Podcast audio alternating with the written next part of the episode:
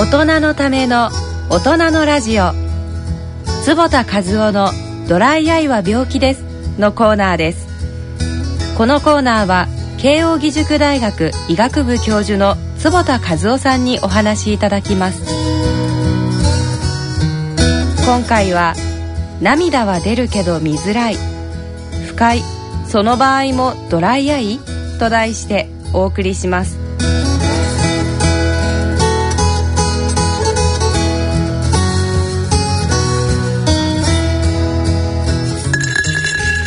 えー、皆さんこんにちは、え、ドライアイの方で、えー、でも私は涙がよく出ますという方がいらっしゃいます、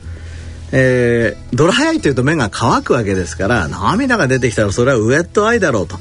えー、ドライじゃないじゃないのと思われるかもしれませんが実はですねドライアイには涙が出てるけどドライアイっていう人がいるんです。涙は出てるけど目の表面いわゆる角膜黒目の部分ですね。そこに涙がとどまらないタイプ。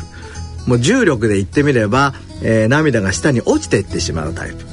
えー、目を開けた瞬間に涙が乾いてしまうタイプ。こういうタイプがあります。こういうタイプを、えー、実は BUT 短縮タイプというふうに呼んでいます。この BUT というのはちょっと英語でティアフィルムブレイクアップタイムということを言います。これ日本語で言うと涙の層が破壊される時間のことなんですね。えー、これはあのフローレッセンという色をですね目の中に入れますと涙が緑色に染まるんですね涙が緑色に染まったところを、えー、まあ、測定することによって何秒でその緑色が消えてしまうかを見ます普通の人ですと10秒以上目の表面にきっちりと、えー、こう保たれてまして目の表面の涙は安定してるんですがこの BUT 短縮タイプになりますと目を開けた瞬間1秒2秒の間に涙がブレイク、えー、いわゆる涙の層が破壊されてしまいまして、えー、緑が消えてしまいます。そうすると、まあ、ドクターはあ涙の安定性が悪いタイプのドライアイが来たなと、えー、いうふうに考えるわけです。でこれはですね、えー、前回でもお話しましたあの涙のネバネバ成分のムチンが足りないためにえー、涙が目の表面にくっつかないということが、えー、分かってきました。あのー、実はですね、えー、大阪で大阪スタディというオフィスワーカーの方大体600人以上の人を対象にした、えー、研究を行いましたこれは主にあのコンピューター作業をしている方たちなんですが、まあ、平均すると、え、恐ろしいことにですね、え、8時間もコンピューターお仕事してると。えー、5時間以上働いてる人が8割もいたんですね。あのこれ多いように見えますけども日本の中で、えー、結構そういう会社はあのあるということが分かってきています。でこの研究で、えーまあ、目を疲れる方とかですね、えー、夕方になると目が見にくい方っていらっしゃるんですがこのコンピューターの作業が長いほど無賃が少なくて目の表面の安定性が悪くてえー、目が疲れるということが、えー、分かってき、えー、ました。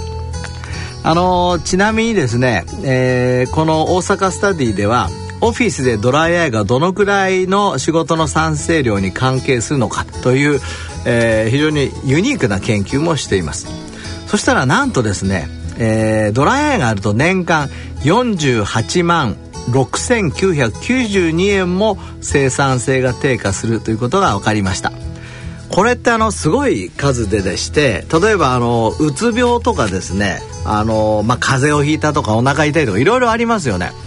えー、そのそういうメジャーな病気に匹敵するぐらいに、えー、この生産性が落ちてるということが分かってきたんですね。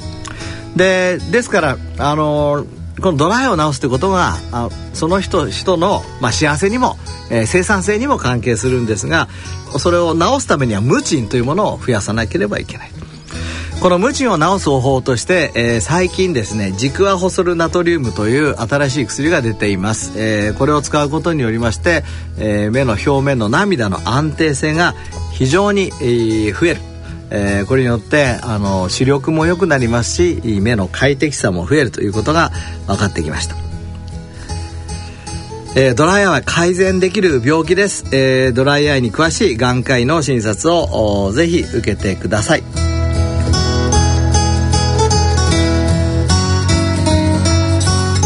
テイクホームメッセージとしてはですねネバネバムチンを、え増やして涙を長持ちさせましょう、えー、ムチンを増やそうということがとても大切です。そして次回はゴルフをしていたら風に涙がポロリ。焼き鳥屋さんで涙が止まらないなんていう方いませんか？そんな反射性の涙とドライアイの話をしたいと思います。楽しみにしていてください。